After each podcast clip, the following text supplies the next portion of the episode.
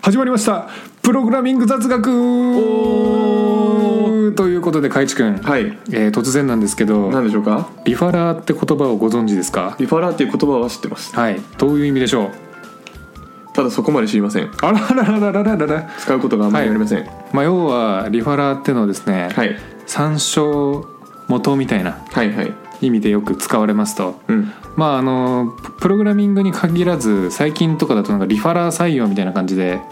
あれですよねー知人の紹介による採用とかリファラーとかって言ったりしますよねリファラル採用ですかねリファラルかはいまあ日本語読みですよね R をまあそうだね、はいうんまあなんかそういう感じでちょっと参照してるよみたいないう意味のやつがありますとはいでウェブだとよくリファラーっつってあのーまあ、ウェブページのリクエストを飛ばしたらレスポンスが返ってきますとうんそのリクエストを飛ばした時どこの URL にいたのみたいな値をですねああはいはリいファラーっていうところで保存してたりするんですよえっとヘッ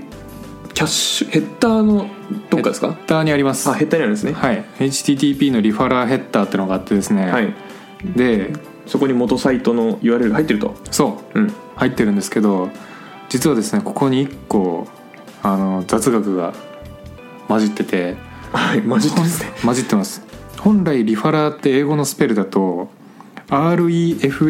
REFFERRER なんですよはいはいはいはいでも実はヘッダーのリファラーを見ると REFERER って感じでちょっと音声だとめちゃめちゃ分かりづらいんですけどはいまあちょっと重なってるアルファベットがないんですね真ん中にあった R が2個じゃなくて1個になってるんですよはいこれ知ってましたかいや知りませんでしたおよかったこれちなみになんで1個か知ってますか、知りませんまあ、RFC っていううんあの、まあ、よくウェブ系のあれでなんて言うんでしょう使用書のなんだろうねグローバルスタンダードみたいな、はいリクエストフォーコメントとかでしたっけリクエストフォーコメントだったと思う、はいまあ、そのウェブのなんか使用を定義してってる団体が作ってるドキュメントがあるんですけど、うんまあ、その RFC のところを見るとですねはいなんとこれ最初に提唱した人がはいスペルミスったんですよいや直しゃええやん公式版で直しゃええやんそりゃで公式版でミスったからはあここはもうこれでいこうってなったらしくていはいなんとですスペル違う形でリファラーになってるんですねやばいですねしかもあのなんでしょう、はい派手に間違えてないのが厄介ですねそうなんですようんちょい違うからうん不安になるんだよねうんうんうんうんあれこれまあ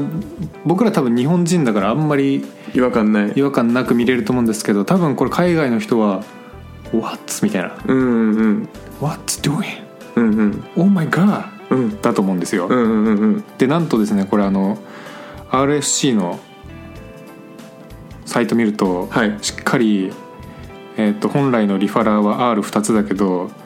これはスペルミスしてるよって書いてますそれ書く余裕あるんだったら直せたやんその通りだよね、うんこれを RFC に盛り込むぐらいなら、んまずここ直せよっていそううそう話そですうそようねはいうんってことでね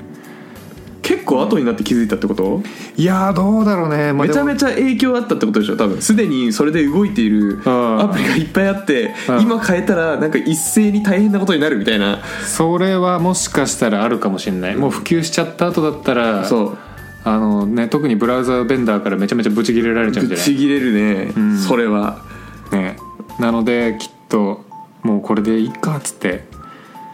こういう感じにしちゃったんでしょうねなんか他にもありそうそういうの間違えたまんまみたいなそうそうそうなんかプログラミング界隈じゃないけどそういうのあるよねいやあの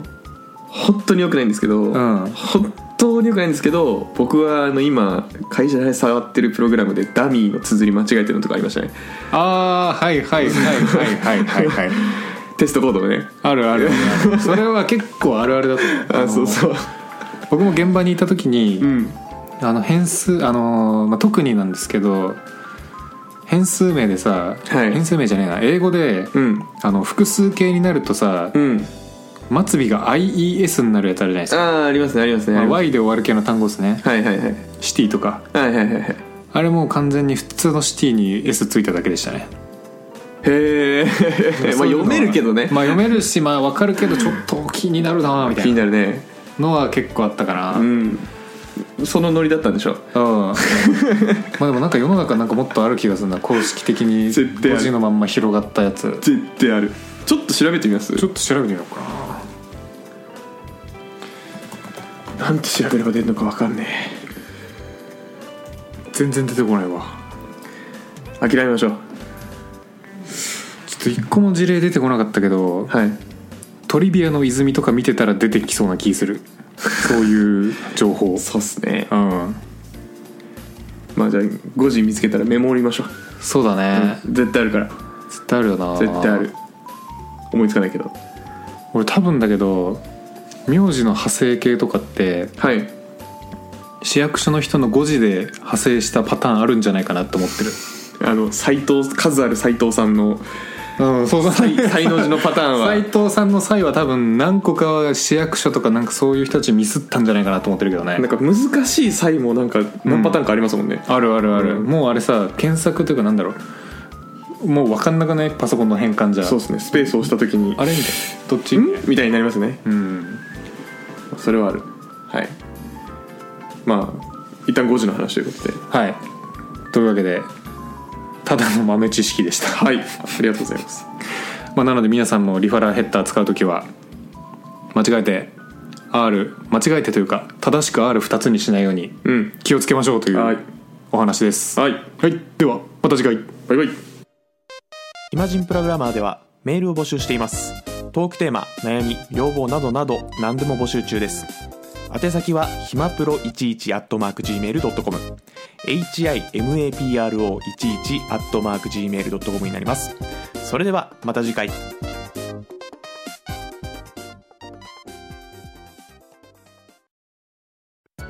暇人プログラマーからお知らせです暇プロメンバーとメンタリングしたい人を募集しますどうやったら中級エンジニアになれる悩みを相談したいなどなど相談内容は何でも OK ですメンタリングを通じて何か気づきを持って帰ってもらえるように頑張りますエピソード説明欄の方ではなく番組説明欄の Google フォームから日程を選んでお申し込みください料金はもちろん無料各日程先着1名なのでお早めに